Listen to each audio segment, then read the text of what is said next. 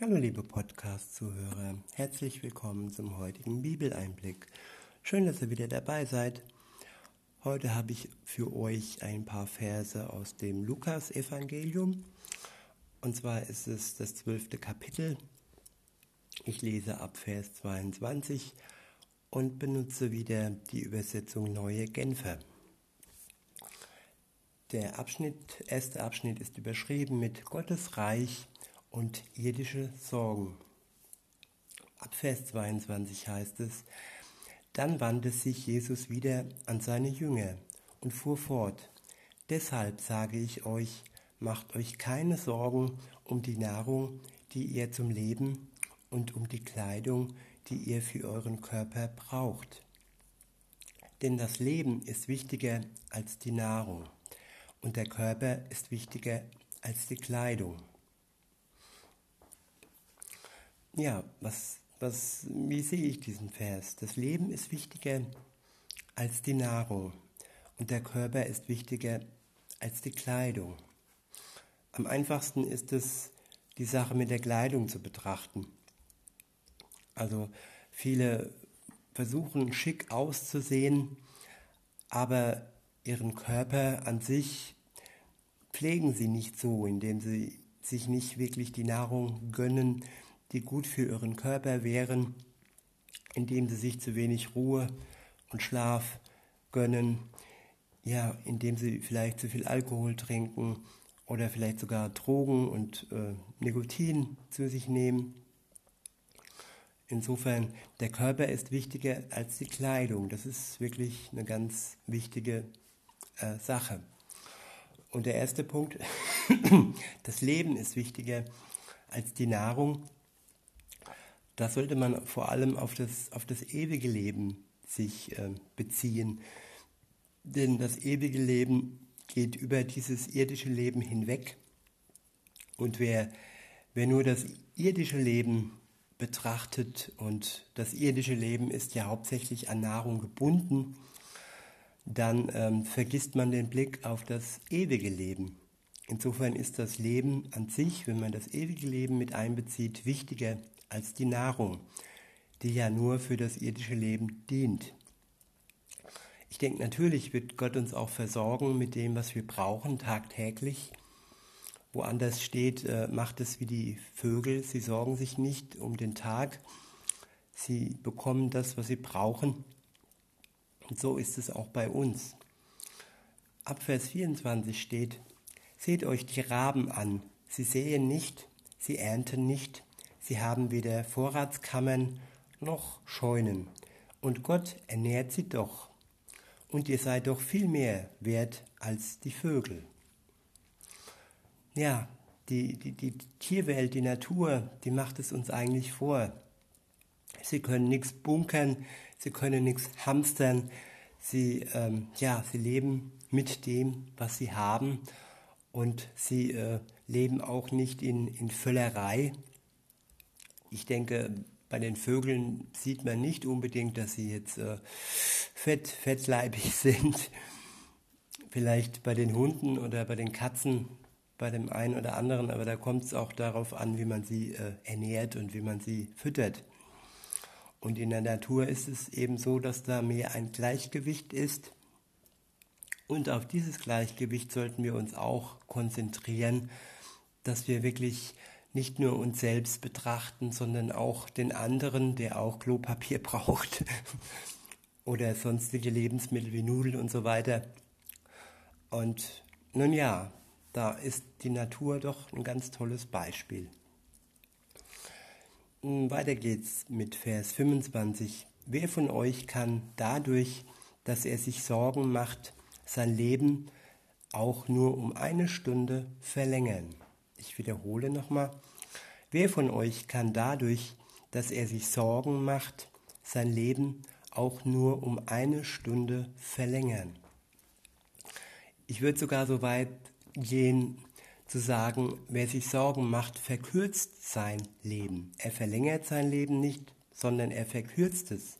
Es ist nachgewiesen, dass viel Angst, Panik, Sorgen, viele unnötige viel unnötige Angst, Panik, Sorgen das Leben nicht bereichert und es durchaus verkürzen kann. Deshalb ist es enorm wichtig, dass wir uns wirklich auf Gott konzentrieren, dass wir uns von ihm Ruhe schenken lassen und Gelassenheit schenken lassen, um mit den Umständen, die das Leben und unser Umfeld so mit sich bringt, besser umgehen zu können. Durch Gott. Wir selbst verfallen schnell in Panik, aber das ist keine gute Medizin für uns und ja, er und auch sein Wort kann uns wirklich helfen, dass wir ruhig werden, dass wir gelassen werden und dass wir uns ein Beispiel an den Vögeln nehmen, die ganz gelassen und cool durchs Leben flattern. In Vers 26 heißt es, wenn ihr also nicht einmal so etwas Geringfügiges fertig bringt, warum macht ihr euch dann Sorgen um all das Übrige? Und seht euch die, Lilie, die Lilien an, sie wachsen ohne sich abzumühen und ohne zu spinnen und zu weben. Ja, der natürliche Prozess ist eine wunderbare Sache. Es, ist, es verläuft zu jeder Jahreszeit nach seinem Plan und es ist ja ein ganz normaler Lauf, der passiert und äh, manchmal ist die Natur auch gezwungen, sich anzupassen, aber sie läuft trotzdem weiter. Wenn der Bach irgendwo an einer Ecke gestaut wird, dann läuft er eben woanders rum oder sucht sich seinen Weg. Und ähm, so sollten wir das auch tun. Wir sollten uns vor allem nicht innerlich anstauen lassen, sondern alles fließen lassen, heraus zu Gott im Gebet, im Flehen, im Danken, je nachdem, wie, wie wir es gerade brauchen. Und weiter geht es. Und doch sage ich euch, sogar Salomo in all seiner Pracht war nicht so schön gekleidet wie eine von ihnen. Wenn Gott die Blumen auf dem Feld, die heute blühen und morgen ins Feuer geworfen werden, so herrlich kleidet, wie viel mehr wird er sich dann um euch kümmern, ihr Kleingläubigen. Lasst euch nicht von der Sorge um Essen und Trinken umtreiben und in Unruhe versetzen. Ich wiederhole nochmal, lasst euch nicht von der Sorge um Essen und Trinken umtreiben und in Unruhe versetzen. Denn um diese Dinge geht es den Heiden, den Menschen dieser Welt. Euer Vater aber weiß, dass ihr das alles braucht. Es soll euch vielmehr um sein Reich gehen, dann wird er euch das Übrige dazugeben.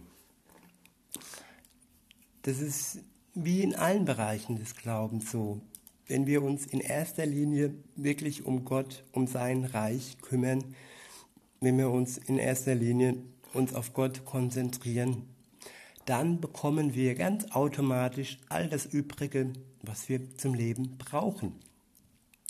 Denn er wird uns versorgen, wenn wir für ihn wirklich äh, den Dienst tun, dann geht es ja gar nicht anders. Dann kann er uns ja nur versorgen und das hat er ja auch zugesagt. In Vers 32 heißt es, du brauchst dich nicht zu fürchten, kleine Herde, denn euer Vater hat beschlossen, euch sein Reich zu geben. Ich wiederhole, du brauchst dich nicht zu fürchten, kleine Herde, denn euer Vater hat beschlossen, euch sein Reich zu geben. Ich finde ja auch ganz, ganz schön diese Worte kleine Herde. Es ist, wenn man sich zusammen kuschelt, sich zusammentut, sich äh, wirklich ähm, ja, gemeinschaftlich äh, ermutigt und stärkt und hilft. Das ist der sogenannte in Gänsefüßchen Herdentrieb. Wir sind keine Tiere, aber wir sollten uns auch da ein Beispiel nehmen, dass man einfach in der Herde, in der Zusammenkunft, in der Gemeinschaft und sei es nur im Haus, ähm, ja, zusammentut und einander hilft. Ja, und dann steht da auch noch, denn euer Vater hat beschlossen, euch sein Reich zu geben. ja, damit ist das Reich, das kommende Reich gemeint, nicht das jetzige Reich, das irgendwann verfällt und schon im Verfall, äh, ja, es sieht fast so aus, aber auf jeden Fall ist uns das Reich Gottes ähm, hervorgesagt und äh, auch versprochen. Es ist ein Erbe, das wir bekommen und das ist auch unerschütterlich und das kann uns auch keiner nehmen, wenn wir uns an, an Jesus festklammern und in, mit ihm zusammen in einer Beziehung bleiben und alles bereinigen, was zwischen uns und ihm steht. Ja, es geht sogar noch weiter und tiefer im Text. Ab Vers 33 steht sogar, verkauft euren Besitz und gebt das Geld den Armen. Schafft euch Geldbeutel an, die nicht löchrig werden und legt euch einen unerschöpflichen Reichtum im Himmel an, wo kein Dieb ihn findet und keine Motten ihn fressen. Den Vers müssen wir nochmal wiederholen, kann man falsch verstehen. Ähm, verkauft euren Besitz und gebt das Geld den Armen. Das ist schon mal der erste Teil, da steht, dass das, äh, was wir hier auf Erden haben, was wir hier besitzen und was wir hier an Geldmittel haben, dass wir uns daran nicht klammern sollen. Viele sammeln, sammeln, sammeln, so nach dem Motto äh, Dagobert Duck und äh, so weiter. Und ähm, ja, aber das ist jetzt nicht Sinn der Sache, weil all das Geld und all der Besitz, der bringt uns in Sachen äh, Gottes Reich nicht sehr weit. Er, er lenkt uns ab und er, ja, ja, er hilft nicht wirklich. Aber was wir machen sollten, und das ist jetzt ein Bild, ein Sinnbild, das steht dann im, im folgenden Vers, im folgenden Teil des Verses, schafft euch Geldbeutel an in Gänsefüßchen, die nicht löchrig werden, und legt euch einen unerschöpflichen Reichtum im Himmel an, wo kein Dieb ihn findet und keine Motten ihn fressen. Damit sind Geldbeutel genannt, die nicht löchrig werden, nämlich das Geld hier auf Erden, das fließt dahin. Das ist löchrig, der Geldbeutel, das bleibt nicht, das verschwindet, das geht, sondern wir sollen uns eher einen Geldbeutel anschaffen, der im Blick auf die zukünftige Welt, auf, auf die neue Welt eben unerschöpflich unerschöpflichen Reichtum bietet. Und der, dieses Geld äh, in Gänsefüßchen ist für den Himmel gedacht. Da, wo es keine Diebe mehr gibt, die, dieses, die dieses Geld stehlen können. Und da, wo es keine Motten mehr gibt, die äh, den Geldbeutel fressen. Und ähm, ja, unser Blick sollte auf die, auf die zukünftige Welt gerichtet sein, auch wenn wir noch hier leben und nicht auf unser Geld hier auf Erden, das uns nur von Gott abbringt. Und entscheidend ist dann der Vers 34, dann wird das Ganze zusammengefasst. Dort steht, denn wo euer Reichtum ist, da wird auch euer Herz sein. Ich wiederhole, denn wo euer Reichtum ist, da wird auch euer Herz sein. Das, was wir wirklich einem Wert geben, das, was uns wichtig ist, das, was für uns der Reichtum ist. Und für viele ist das eben der irdische Geldbeutel, die irdischen Besitztümer. Und für viele, äh, viele haben ihr Herz eben nur da. Und wenn wir unser Herz aber doch an Gott klammern, wenn wir unser Herz Gott schenken, er hat es ja auch getan, indem er seinen Sohn für uns hingab, dann haben wir ein ewiges, einen ewigen Reichtum, der nicht irgendwann verfällt. Und noch entscheidender ist es dann ab Vers 35, überschrieben ist der Abschnitt auf das Kommen des Herrn warten. Dort steht, haltet euch bereit und sorgt dafür, dass eure Lampen brennen.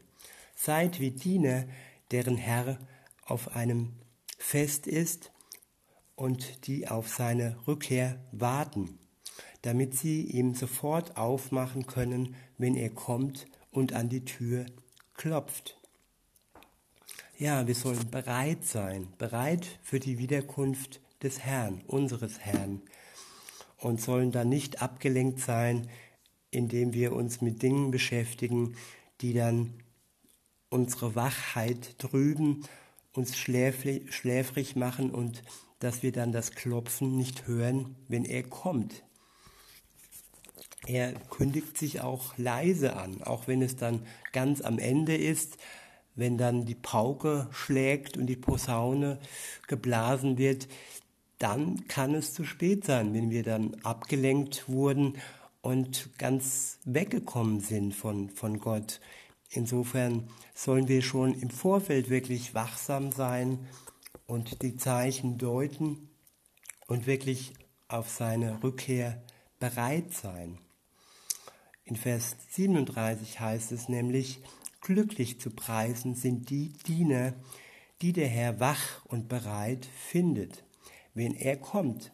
Ich sage euch, er wird sich einen Schurz umbinden und sie zu Tisch bitten, und er selbst wird sie bedienen. Welch wunderbare Aussicht, dass er sich freut und sich einen Schurz umbindet und uns bedient und ja, als Dankbarkeit dafür, dass wir wach waren und dass wir bereit waren auf seine Rückkehr.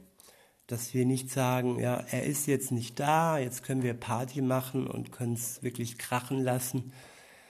Und ähm, ja, wir sollten trotz allem auch wach sein und bereit auf sein Kommen.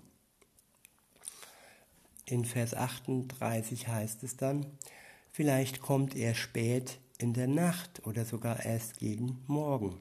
Wenn er sie dann bereit findet, wie glücklich sind sie zu preisen. Der nächste Abschnitt ist überschrieben mit der Vergleich mit dem wachsamen Hausherrn. Dort steht, ihr könnt gewiss sein, ein Hausherr, der wüsste, in welcher Stunde der Dieb kommt, würde nicht zulassen, dass in sein Haus eingebrochen wird. So sollt auch ihr ständig bereit sein, denn der Menschensohn kommt zu einem Zeitpunkt, an dem ihr nicht damit rechnet. Ja, man kann sich wirklich äh, irgendwie was vormachen, indem man sagt, ach, wir haben Zeit und ich bin jung und äh, dass man sein Leben nur an seinem Alter misst, ist schon mal ein Trugschluss und dass man die Dinge deutet, wie sie sind. Viele haben schon Dinge falsch gedeutet. Es gab Glaubens- äh, oder ich sag mal Sekten, die sagten, ja, der, der Herr kommt wieder dann und dann. Die haben schon ein Datum festgelegt. Aber nein, so ist es eben nicht. Man weiß nicht, wann er kommt, wann unser Herr kommt und der Zeitpunkt ist ungewiss. Er kommt dann, wenn wir nicht damit rechnen. Also sollten wir immer bereit sein dafür. Der nächste Abschnitt ist überschrieben mit der Vergleich mit dem treuen und dem bösen Diener. Petrus fragte, Herr, meinst du mit diesem Vergleich nur uns oder auch alle anderen? Darauf sagte der Herr folgendes, Woran erkennt man denn einen treuen und klugen Verwalter? Angenommen, ein Herr überträgt einem seiner Diener die Verantwortung der ganzen Dienerschaft zugegen, zur gegebenen Zeit das Essen zuzuteilen. Wenn nun sein Herr kommt und ihn bei der Arbeit findet, wie glücklich ist da der Diener zu preisen. Ich sage euch, der Herr wird ihm die Verantwortung für seinen ganzen Besitz übertragen. Wenn jeder Diener sich aber sagt, mein Herr kommt noch lange nicht, und anfängt, die Knechte und Mägde zu schlagen, während er selbst schwelgt und prast und prast und sich volltrinkt, dann wird sein Herr an einem Tag kommen, an dem er ihn nicht erwartet und zu einem Zeitpunkt, an dem er es nicht vermutet.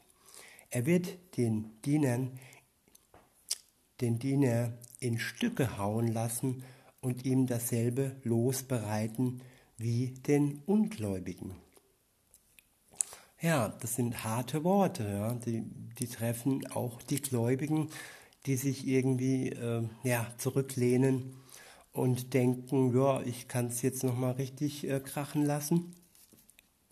Also wachsam sein sollten auch wir. Der nächste Abschnitt ist überschrieben mit Wem viel gegeben wurde, von dem wird viel gefordert. Der Diener, der, der den Willen seines Herrn kennt und sich nicht auf sein Kommen vorbereitet und nicht tut, was sein Herr will, wird hart bestraft werden. Wer hingegen den Willen seines Herrn nicht kennt und etwas tut, was Strafe verdient, wird weniger hart bestraft werden. Wem viel gegeben wurde, von dem wird viel gefordert. Und wem viel anvertraut wurde, von dem wird umso mehr verlangt. Verantwortung ist eine Sache, ja, sie, sie wird anvertraut und sie wird nicht jedem anvertraut. Und ähm, nur weil man sich nicht informiert, heißt es nicht, dass man nicht bestraft wird. Man wird nur weniger hart bestraft. Aber ja, da könnte man ja sagen, ja, wer sich nicht für die Bibel und für Gottes Wort interessiert, der wusste ja nicht, was da steht. Und den kann man ja nicht irgendwo ähm, äh, hart bestrafen. Aber ich finde das nur gerecht, dass auch diese Menschen bestraft werden, weil sie das Angebot an sich ablehnen. Ich denke, irgendwann bekommt jeder das Angebot Gottes, seine Gnade anzunehmen. Und wer diese Gnade nicht annimmt und dann nicht das Wort Gottes, das ihm dann anvertraut wird, entgegennimmt, ja, das ist auch eine Verantwortung. Nein zu sagen, ähm, schont jetzt nicht vor Bestrafung. Jo, und dann geht's weiter. Der nächste Abschnitt ist überschrieben mit Entzweiung um Jesu Willen. Ab Vers 49 heißt es, ich bin gekommen, um auf der Erde ein Feuer anzuzünden. Ich wünschte, es würde schon brennen. Aber vor mir steht eine Taufe, mit der ich noch getauft werden muss. Und wie schwer ist mir das Herz, bis sie vollzogen ist. Meint ihr, ich sei gekommen, um Frieden auf die Erde zu bringen? Nein, sage ich euch, nicht Frieden, sondern Entzweiung. Ja, es ist ein modernes Wort ist polarisieren. Es ist ja die die Gesellschaft ist entzweit, die Welt ist entzweit. Es gibt zwei Wege, den breiten und den schmalen Weg. Der breite Weg wird immer breiter und der schmale wird immer enger. Und äh, der sogenannte Mainstream verlässt sich auf vieles. Aber ich denke, die einzige Wahrheit ist bei Jesus zu finden. Und ähm, ja, aber er entzweit auch. Er ist der Eckstein, an den sich viele anstoßen. Und ähm, ja, insofern bekommt nur der Frieden, der sich mit ihm anvertraut, der ein Leben mit Jesus beginnt. Und für, alles, für alle anderen ist Entzweiung angesagt. Es ist auch in Familien so, dass sich einer für Jesus entscheidet und der andere Teil nicht. Und da ist dann auch Entzweiung angesagt, leider. Aber mir ist das ähnlich. In Vers 52 heißt es, von jetzt an wird es so sein, wenn fünf Menschen unter einem Dach leben, werden sich drei gegen zwei stellen und zwei gegen drei. Der Vater wird sich gegen den Sohn stellen und der Sohn gegen den Vater. Die Mutter gegen die Tochter und die Tochter gegen die Mutter. Die Schwiegermutter gegen die Schwiegertochter und die Schwiegertochter gegen die Schwiegermutter. Gerade deshalb ist es wichtig, dass die, die sich zu Jesus bekannt haben, die ein Leben mit ihm führen, zusammenhalten. Wenn sogar in der eigenen Familie sich äh, die Mutter, der Vater gegen einem selbst äh, äh, richtet oder die Schwester, der Bruder, dann ist es wichtig, dass wir, die wir an Jesus glauben, zusammenhalten. Der nächste Abschnitt ist überschrieben mit Das Richtige tun, ehe es zu spät ist. Jesus wandte sich an die Volksmenge und sagte, wenn im Westen eine Wolke aufsteigt, sagt ihr sofort, es gibt Regen. Und so kommt es dann auch. Und wenn der Südwind weht, sagt ihr, es wird heiß. Und auch das trifft ein. Ihr Heuchler, ihr beobachtet die Erde und den Himmel und könnt so das Wetter beurteilen. Wieso könnt ihr dann nicht die gegenwärtige Zeit beurteilen? Warum macht ihr euch nicht selbst klar, was vor Gott richtig ist?